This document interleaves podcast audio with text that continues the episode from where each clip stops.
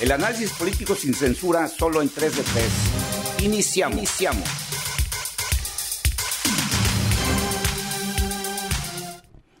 Gracias por estar en este nuevo episodio de este podcast 3 de 3. Te doy la bienvenida y te invito a que te quedes con nosotros. Hoy vamos a hablar de, una gira que hizo el presidente López Obrador por Centroamérica y, eh, y a Cuba.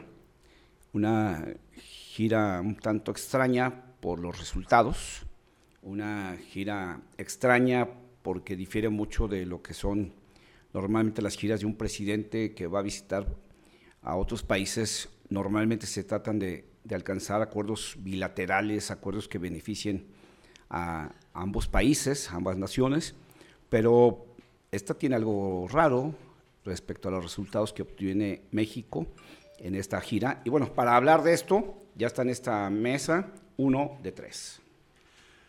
Qué bueno que podemos platicar ay, del rumbo, si es que hubiera rumbo, de México también en cuanto a las relaciones internacionales. Soy Daniel Emilio Pacheco, quédese con nosotros.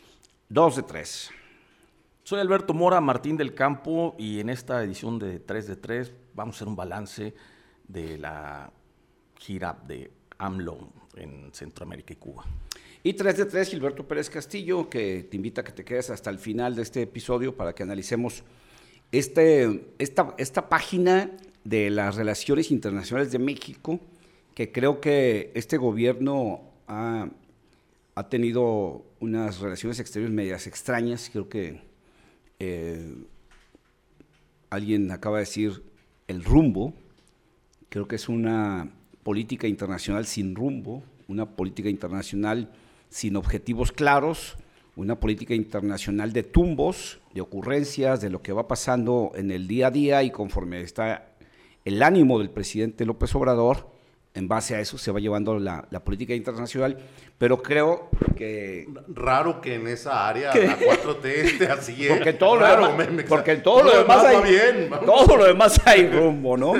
ahorita, ahorita me acordé de, de una de esas frases que se inventaba eh, así hasta heroica, ¿no? El presidente López Portillo, que, en una ocasión que se decía que efectivamente el país no tenía rumbo y que cuál era el rumbo que se iba a seguir, y que dijo una frase como esta.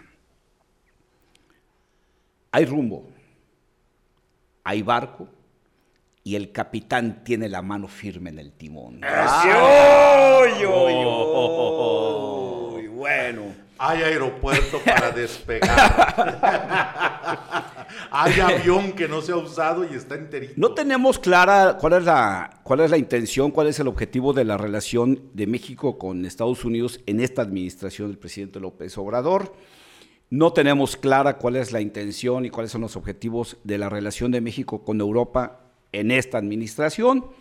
Y uno diría, bueno, lo que sí hay claro es una búsqueda de una relación más apegada hacia América Latina, hacia Centroamérica, Sudamérica y el Caribe, pero yo tampoco lo veo, porque el presidente titubea dando como las señales de que él es eh, bolivarista, juarista, que quiere hacer una política de integración con América Latina, pero yo no he visto, yo no he visto un solo caso, un solo dato, un solo, eh, eh, una sola acción que realmente diga, determine que vamos para allá da chispazos como en esta, como en esta gira, avienta millones de dólares como lo hizo en esta gira, pero también aparece, aparenta ser una vil ocurrencia.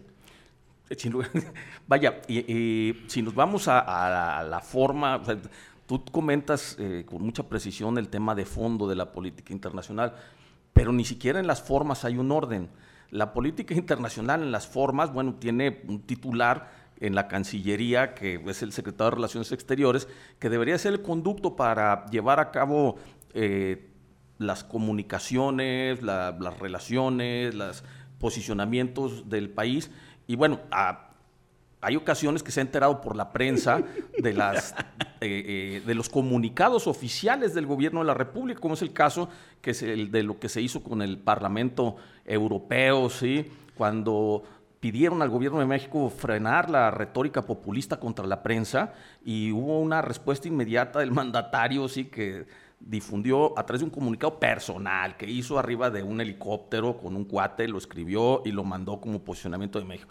Pero no, no solo eso, o sea, recordemos también en la relación con Sudamérica, sí, la escritora, sí, que no tiene ningún cargo oficial, doña Beatriz Gutiérrez Müller, sí, fue eh, la representante del país, del Estado. del Estado para ir a apoyar al gobierno de Alberto Fernández en Argentina y fue después la que asistió en representación de México a la toma de protesta, la toma de posesión de Gabriel Boric en Chile. O sea, si en, la, en el fondo no tenemos un... En la forma, mucho menos. A ver, aquí algo interesante de lo que dices, Mora.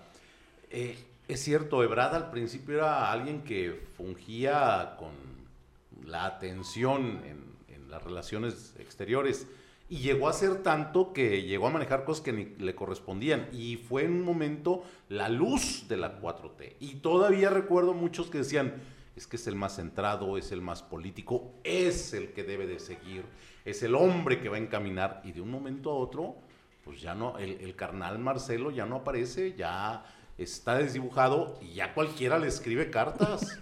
Esto, esto, habla, esto habla del desorden y del caos que, se vive en la cabeza del presidente respecto a, las políticas, ¿no? Eh, Pacheco apunta algo que es interesante respecto a la actuación de Marcelo Obrard en, en los inicios de este gobierno, porque recordemos que él compraba pipas para Pemex cuando el presidente ordenó comprar pipas para Pemex para distribuir gasolinas baratas, que es un momento que no llegan, a quien le encargó la compra de las pipas fue a Marcelo Ebrard. Pues pipas era, el que se encargaba del exterior. Pero pues eso, pero para eso está Pemex. Y Pemex tiene relaciones internacionales y Pemex hace compras internacionales. Y los primeros cargamentos... Y está la Secretaría, y está la Secretaría de Energía. No, pero el secretario del Exterior es, es Marcelo, él tiene que comprar las cosas allá, compró vacunas, compró pipas. Pues no le corresponden, de acuerdo a la ley, hacer ese tipo de compras. Son las ah, relaciones internacionales. Ya van a empezar con la ley. Ah. Ay, ustedes, todo, todo por la ley. Luego, luego. Ahora resulta que la ley es la ley, diría. Ahora resulta que la ley dijo el presidente. Y no me vayan a salir con que la ley es la ley, ¿no? Bueno, entonces eso habla del, desorden, pero repito, eh, bueno, lo vivimos, eh, ya, lo hemos comentado aquí en, este podcast, el, desorden internacional que generó el presidente cuando le dio la bienvenida a los migrantes de Centro y Sudamérica y del Caribe y de todo el mundo para decirles, aquí en México hay paso libre, que ha generado una crisis fuerte de relaciones con Estados Unidos y eh, con toda la frontera y que ahora se ha personalizado mucho en el gobernador de Texas, ¿no? Eh, eh, el problema con Estados Unidos cuando decide, sin decir agua va, la desaparición de una unidad de élite de la Policía Mexicana, que era la que hacía el trabajo eh, de coordinación con los organismos internacionales y en específico con la DEA y el FBI de los Estados Unidos. Cuando dice, aquí no quiero que la DEA trabaje ni ninguna corporación extranjera, así que ahí nos vemos y que les vaya bien. Pero tampoco se ve que haya una, un, objetivo de qué queremos alcanzar con esto o qué, qué, beneficio queremos sacar México. Creo que el, gran tema siempre de las relaciones internacionales eh, es qué gana el país de esas relaciones y por supuesto que se vale que el país sea solidario con, con otros. Pero creo que una labor fundamental de un gobernante es velar por los intereses del país. Yo todavía no veo qué beneficios hemos obtenido de los Estados Unidos con esta política del presidente. Lo que sí sabemos por las declaraciones de Donald Trump es que hoy somos la policía eh, migratoria de los Estados Unidos sin costo para ellos. ¿Qué estamos logrando con esta actitud hacia Europa? Yo no veo ningún resultado para México, sí veo dificultades para México y para entrar en materia, ¿qué logró México de esta gira del presidente por Centroamérica y, Cuba. Pero vaya. Si eh, alguien me puede decir qué logramos, qué trajeron. ¿Tres medallitas que le dieron? Eh, no. Y una pistola. ¿Una pistola? sí, una pistola que le había mandado a hacer. Le mandó a hacer este Madero. Madero a Pancho Villa, ¿fue? No, a Zapata. De, la democracia. Sí. Eso es tráfico de armas. a ver, échele. No, pero vaya, hay, hay algo todavía más grave porque no hay rumbo, ni en fondo ni en forma, como lo comentábamos, pero hay discursos que no reflejan la realidad de las relaciones que se tienen, ni el trabajo o las consecuencias que genera la eh, relación con los distintos países. En, en, esta gira eh, se habló en ese mensaje de unión bilateral, donde los mandatarios del Salvador, de Honduras y de Belice escucharon ese mensaje de Andrés Manuel, donde habla que de la mano con ellos se reafirma la importancia de seguir controlando juntos el problema de la migración centroamericana. O sea, ¿dónde está controlar dos hijos de... Really? O sea, el país de América Latina que más exporta migrantes a los Estados Unidos va a hacer con ellos el tapón para frenarlo. Es, el eh, pronunciamiento de nuestro jefe de Estado con los jefes de estados de los países de Honduras, Belice y El Salvador. Entonces, es un discurso que está totalmente alejado de la realidad. O sea, el problema de la migración no está controlado. Es, es, un problema real que necesita ser atendido, que sí necesita discutirse con, entre los jefes de Estado, pero la primera parte es reconocer que no está bajo control. Y aquí esto no, la verdad, no tiene eh, eh, congruencia, ¿sí? En el caso de, Guatemala comentaron que acordaron incorporar al Instituto Mexicano del Seguro Social a cerca de 30 mil trabajadores guatemaltecos agrícolas. Ahí se ah, actualiza esa frase de candil de la, calle. y oscuridad de tu casa, ¿verdad? Yo quiero ver qué opinan los mexicanos que están buscando acceso a la seguridad social, que les cancelaron el seguro popular y que ahorita están viendo a ver cómo resuelven su tema de médicos, de tratamientos, de medicamentos, cirugías, cirugía, etcétera. ¿Y dónde se les va a atender? ¿Allá, en su país o aquí? No, en México. Como diría mi amigo Pacheco, ah, son cositas.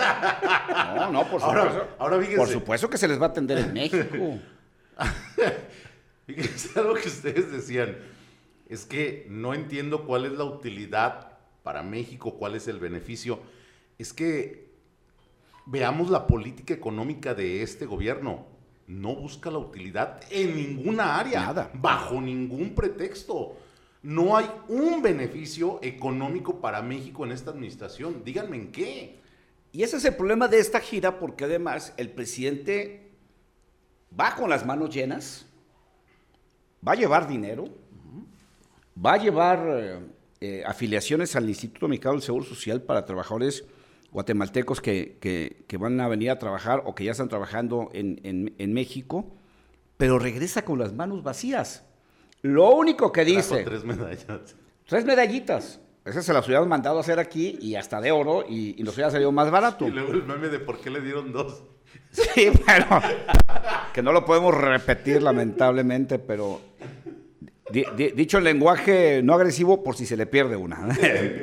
este, pero el asunto es que riega con las manos vacías. O sea, eh, no puedes tú ir a una gira de este tipo sin regresar por lo menos con una contraparte. Ok, vamos a afiliar a esos trabajadores. Ok, el gobierno de Guatemala, ¿cómo le da una contraprestación a México? Al, a, Salvador fuimos a llevarle dinero en efectivo para un programa, eh, eh, para replicar el programa Sembrando Vida, que ha sido un fracaso en México para que lo apliquen allá, para ver si con eso evitamos la migración. Bueno, a cambio de eso, ¿qué nos da el gobierno de, El Salvador? De Cuba, que es como que dijo, bueno, no, me puedo, no me puedo ir con las manos vacías y dice, Cuba nos va a mandar 500 médicos, que luego vamos a hablar con más detalle de esos médicos, ¿no? Gratis no, hay que pagarlos. claro. Ah, que entonces ¿Qué trajo de esa gira? No trajo nada. Se fue con las manos vacías, eh, eh, llenas perdón, y regresó con las manos vacías. Esto no puede ser una sana política internacional de un país que se dice serio. A ver, yo creo que estás utilizando mal el término, Gilberto. Yo creo que el presidente no fue. Yo creo que lo mandaron. Yo creo que después de lo de Donald Trump, pues Biden también acordémonos que tuvieron una reunión ahí, ¿no? Una llamadita una telefónica. llamadita para decirle, oye, y luego, tienes que aplicarte porque no estás cumpliendo. y luego citaron a Ebrar en, Mex- en Sí, Estados Unidos. Para perdón. platicar. Sí, eh, para, darle, para darle órdenes. Entonces, yo creo que sí fue a tratar de contener aún más. El problema es sus programas que no funcionan aquí, tampoco van a funcionar allá, no van a detener nada y solamente está manteniendo esa postura entreguista sin resultados y sin beneficios para el país. Porque, porque mira, ahora que, que volvió otra vez a, a dar, a dar la gira y a decirle a los Estados Unidos, oigan, les reitero, inviertan acá, miren el programa Salvando Vidas, ta, ta, ta, ya se lo respondieron con toda claridad el gobierno de Biden. Primero, nosotros no vamos a manejar el dinero de esa manera porque estamos totalmente convencidos de que los gobiernos de Centroamérica son extremadamente corruptos. Con toda claridad. Y lo que nosotros hagamos en esos países lo vamos a hacer de manera directa y por eso la vicepresidenta Harris fue a decirles a los presidentes de, de Centroamérica, lo que hagamos aquí lo vamos a hacer nosotros porque no confiamos en ustedes. Y se los digo a ustedes para que lo entiendas, Andrés. Sí, sin lugar a dudas, sí corren el riesgo de que se quede algo en el, en el camino. Eh, y la, bueno, podemos tener la tranquilidad de que regresó nuestro presidente ah, muy contento por el trato que le dieron en Centroamérica y, y en Cuba. ¿sí? ¿Cuál trato? Ah, el del hermano mayor. No, no, no, ¿cuál Somos los mayor? hermanos A- A, mayores ver, que, que ahí fíjate, en el trato. en Latinoamérica. En el trato, yo nada más, antes de que continuemos escuchando tu argumento de que le dieron buen trato, yo quiero que me digan qué trato le dan a un gobernante que no está ni 24 horas en el país, que lo esconden, lo dejan guardado, hace su acto y vámonos. Una gira de cuatro días donde visitó, ¿qué? Cuatro países. Cuatro países. un país por día. O sea, ¿qué trato? ¿Dó- ¿Dónde está la relación? ¿Fueron mesas de trabajo? No, hombre, por favor. Vamos hablando de eso una vez que hagamos un corte para hacer una identificación de nuestras redes sociales para continuar con esta extraña gira del presidente López Obrador. Quédate en 3 de 3. Análisis, Análisis sin, censura.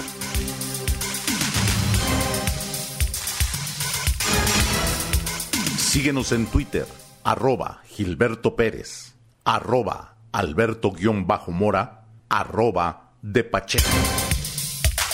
Regresamos con el análisis. Cualquier parecido con la realidad es mera coincidencia.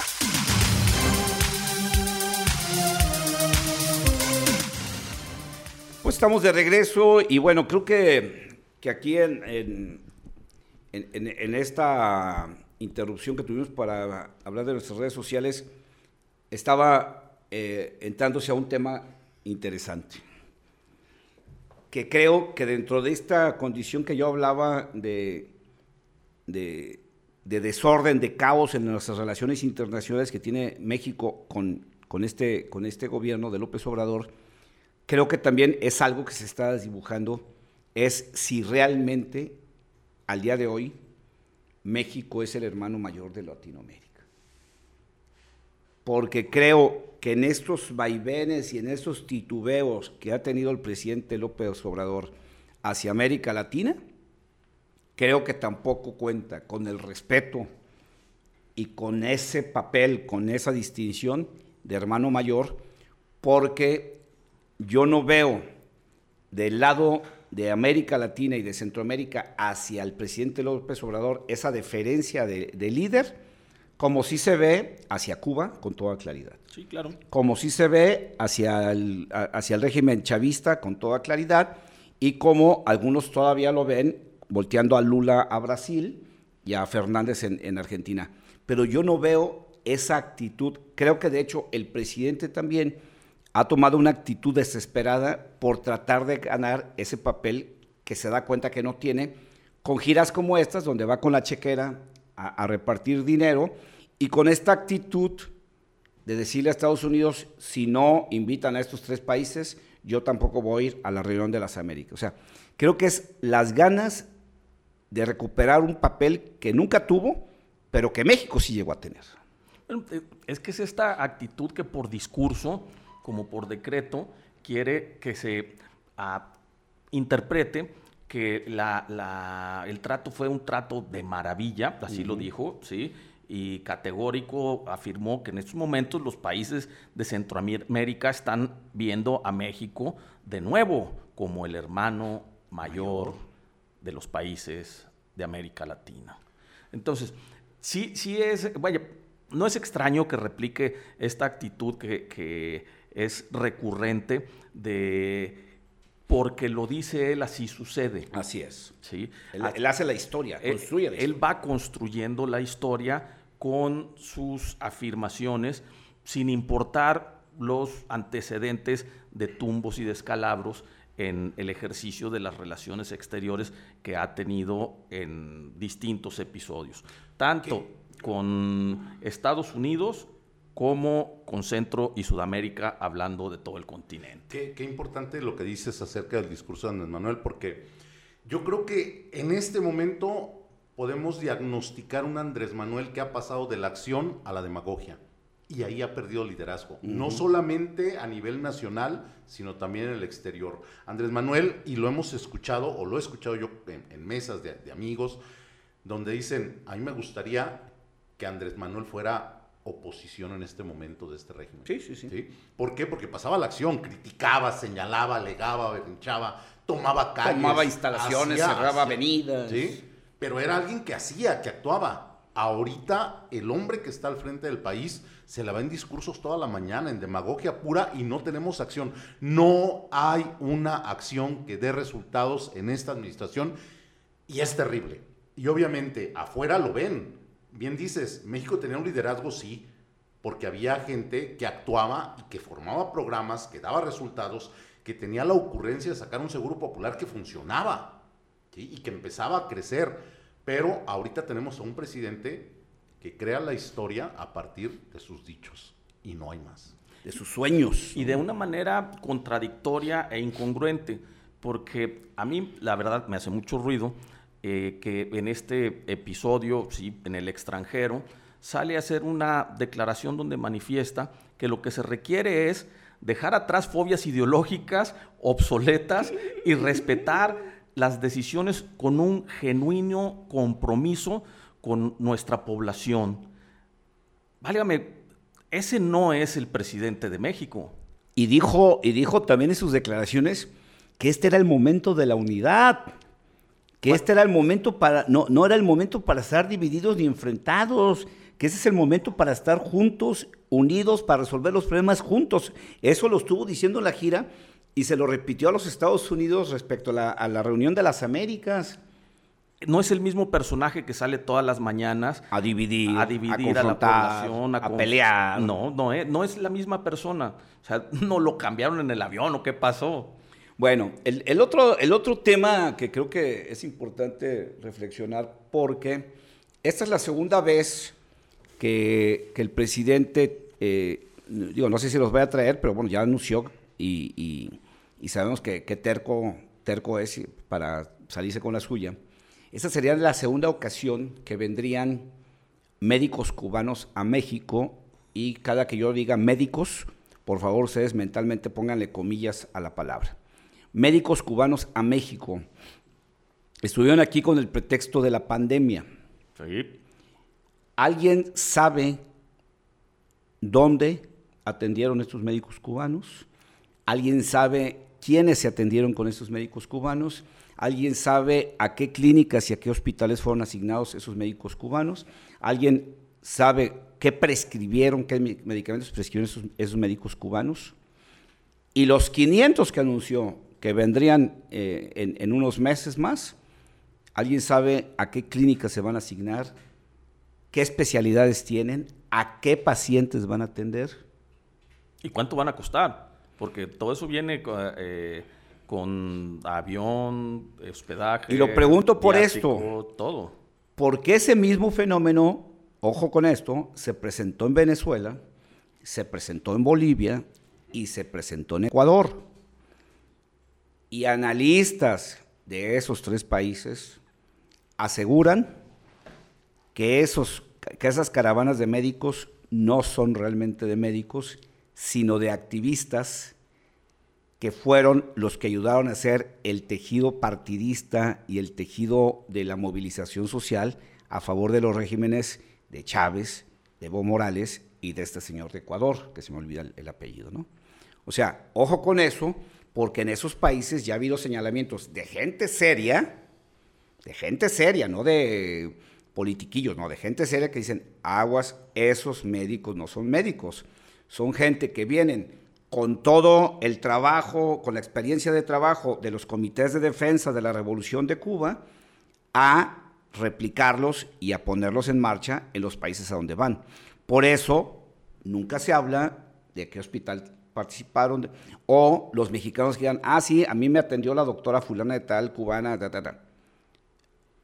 Ese es un asunto que creo que debemos, no debemos perder de vista porque en estos tres países fue muy claro el señalamiento, insisto, de gente seria que dijeron, esos no vinieron a atender pacientes, estos vinieron a armar el entramado al estilo de los comités de defensas cubanos para los regímenes del chavismo, de Evo Morales y de este tipo de Ecuador. Aquí es importante mencionar dos cosas. Eh, hay una investigación que se publica después de que investigan a estos médicos en Venezuela. El, el pago que da Venezuela por médico era de mil dólares al gobierno cubano. El gobierno cubano entregaba 100 dólares a algunos de los médicos que trajeron a Venezuela, pero se dieron cuenta que el número estaba inflado, es decir, que llegaron menos médicos de los que dijeron, pero sí pagaron los que habían dicho que iban a venir. Esta gente es eh, metida en, o en algunos lugares acondicionados para esto, con catres, con algo de comida y se acabó. Eran vigilados, tenían un horario específico que el ejército les asignaba y los resguardaba.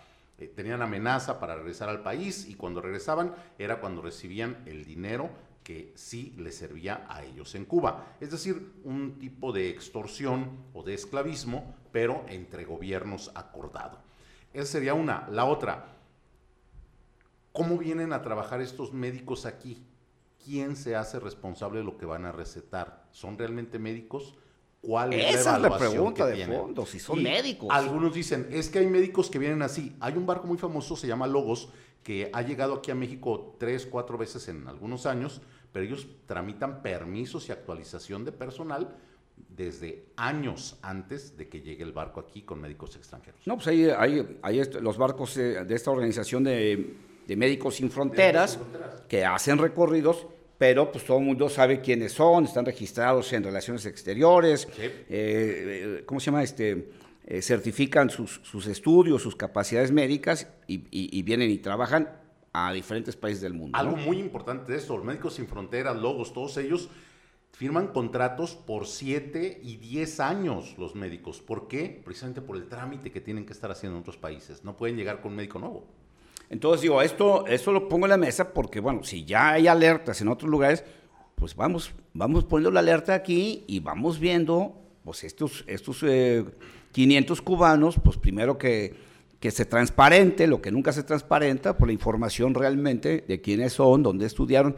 Y la otra, dicen que hay un déficit de médicos. Eso no es cierto. Eh, en alguna ocasión alguien hizo un apunte que, se me hizo muy, muy, muy, muy sensato, ¿no? Prácticamente no hay ninguna farmacia de estas de similares en todo el país que no tenga un médico, a un lado. Sí. No uno, dos, tres médicos a un lado. Sí. Quiere decir que no hay un déficit.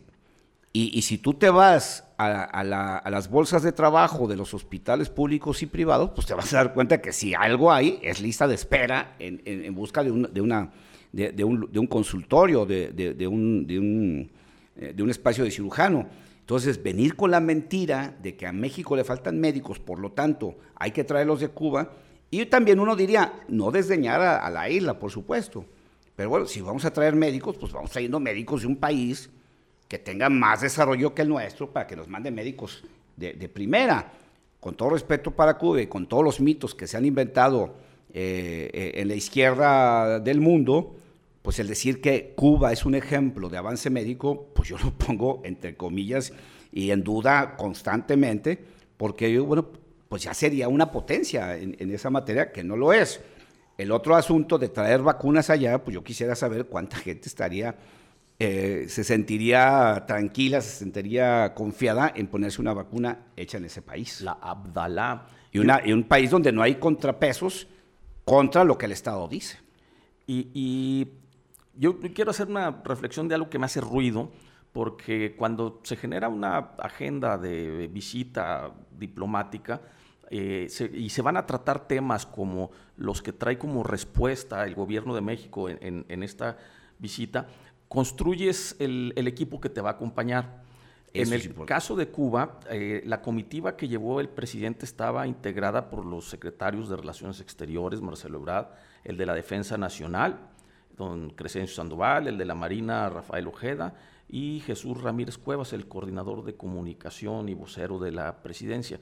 En la comitiva no va gente relacionada con el tema de salud, con el tema de programas sociales, con el tema de pues, nada que tenga que ver con lo que supuestamente viene como respuesta de beneficios para México. Y el presidente, ojo con esto, el presidente dijo, llevé a los secretarios de la Defensa y de la Marina para que vieran y aprendieran cómo el ejército cubano está plenamente del lado de su revolución. Ah, ese sí es un objetivo en la agenda de... Que hay que ponerle mucha atención. Exactamente. Lamentablemente se nos fue el tiempo. Vámonos a las conclusiones. Uno de tres. Yo creo que mientras eh, sigamos sin rumbo en las relaciones exteriores por parte de México, vamos a poder escuchar lo que dijo el presidente ahí en Cuba. A los de, la, los de Cuba les dijo, ya es tiempo de buscar la transformación de la revolución y todo así. Ya es hora de hacer una revolución de la revolución. Gracias por venir. Dos de tres. Bueno, de, esta gira del presidente mexicano por Centroamérica y Cuba, todavía queda la pregunta, ¿qué busca exactamente Andrés Manuel con estas visitas? Y 3 de 3, Gilberto Pérez Castillo, que se despide con esta reflexión. El presidente hizo una gira por Centroamérica y Cuba, se fue con las manos llenas y volvió con las manos vacías para México. Hasta la próxima. Aquí termina 3 de 3. Nos escuchamos en la próxima emisión.